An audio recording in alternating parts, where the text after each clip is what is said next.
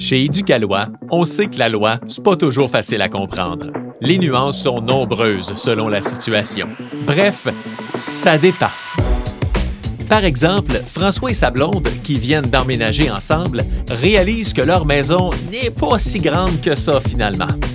François décide de raconter ses péripéties à Sylviane, notaire et vulgarisatrice juridique.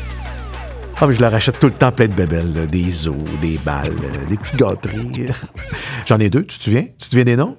Rocky Et? et, et, et, et Buddy. Oui. oh. Mais là, imagine-toi, ma blonde a aménagé chez nous avec le sien. Hey, D'ailleurs, je me demandais, c'est peut-être bête comme question, là, mais est-ce qu'on a le droit d'avoir trois chiens à la maison? Ben, en fait, ça dépend de ta ville, François, parce que les règlements municipaux, ils varient d'une ville à une autre. Ils viennent encadrer la présence des animaux sur leur territoire en fixant un nombre maximum d'animaux par propriété ou en spécifiant les espèces que tu peux avoir. Les locataires, eux, il faut qu'ils regardent en plus leur bail parce que leur propriétaire, il pourrait imposer d'autres restrictions, même jusqu'à complètement interdire d'avoir un animal dans l'appartement. Mais il n'aurait pas le droit de faire ça si l'animal aide à surmonter un handicap. Ça doit ressembler à ça aussi quand tu achètes un condo, j'imagine. Euh, oui, mais l'information, elle se retrouverait pas dans le bail. Elle serait dans la déclaration de copropriété ou dans les règlements de l'immeuble. Ah, ben oui, oui. Hey, l'autre jour, Rocky s'est retrouvé mêlé dans une bataille au parc à chiens. Ah! Ah non, ils sont encore en train de se battre. J'ai essayé de le dompter, mais il n'y a rien à faire avec ce chien-là. Au moins, j'ai des assurances. Ça existe, ça. Des, des assurances pour chiens? Bien, certainement, mon François. J'aurais tout entendu. Il y a celle de l'assurance responsabilité civile, celle qu'on appelle parfois euh, assurance générale de responsabilité ou assurance de particulier. Tu sais, quand t'appelles pour assurer ta maison puis tes meubles puis qu'ils te demandent si tu veux être assuré pour un ou deux millions de dollars, Ah là, ben, c'est là-dedans que ça rentre. Ah. Cette assurance-là peut venir couvrir les dommages que ton animal pourrait causer si, par exemple, il mord quelqu'un ou s'il détruit le rosier du voisin. Et puis, dans ce domaine-là, c'est une responsabilité sans faute. Ah. Ça, ça veut dire que la victime n'a pas à prouver que toi, comme propriétaire, t'as fait une faute. Elle a juste à prouver qu'elle a subi un dommage pour que toi, tu sois tenu responsable de ce que ton animal y a fait. Même si tu as pris toutes les précautions nécessaires pour pas que ça arrive, et même si t'es pas là lorsque les dommages sont causés. Ouais, mais mon, assureur, il sait pas que j'ai deux chiens. Ah, ben pour que ton assureur accepte de t'indemniser, il faut que tu t'assures de lui avoir dit avant que le dommage y arrive. Ça, c'est bien important. Ah. Et l'autre assurance, c'est quoi? Ben, l'autre assurance, c'est pour les animaux de compagnie. Grosso modo, c'est une assurance que tu payes pour te faire rembourser certains frais de vétérinaire en cas de maladie ou d'accident. Ce qu'il faut se rappeler quand on prend cette assurance-là, c'est de bien comprendre les différentes options de protection possibles et surtout connaître les inclusions et les exclusions. Par exemple, une police pourrait inclure des soins dentaires, des radiographies, mais exclure des vaccins ou des analyses en laboratoire.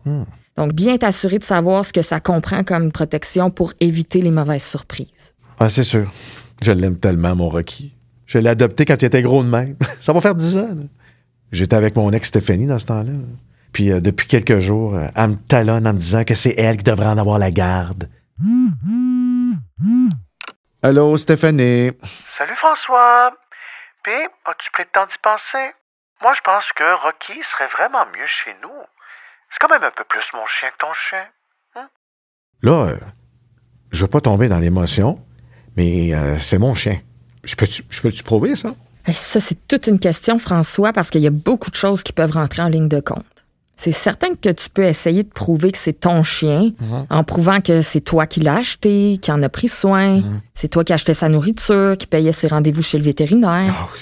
Mais devant un juge, c'est impossible de savoir à l'avance de quel bord le juge va trancher. Parce que ça va aussi dépendre de la preuve que ton ex-conjointe va amener. Juste pour te donner une idée, dans une affaire qui s'est rendue devant le tribunal, un juge a considéré que si une personne parlait du chien en disant notre chien, ben que c'est pas automatiquement un aveu que le chien appartient aux deux personnes, que ça pouvait juste être une façon de parler. Merci. euh, euh, je vais sortir mes factures. Euh, mais au cas où il m'arriverait quelque chose, euh, j'aimerais ça que mes deux chiens soient à l'abri du besoin, ça c'est sûr. Nous pleurons aujourd'hui le départ de François.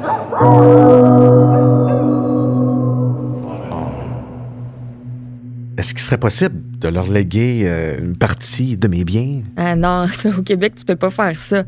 Tes chiens, même si tu dois te soucier de leur bien-être, ils font pas partie de ceux qui peuvent hériter d'une personne.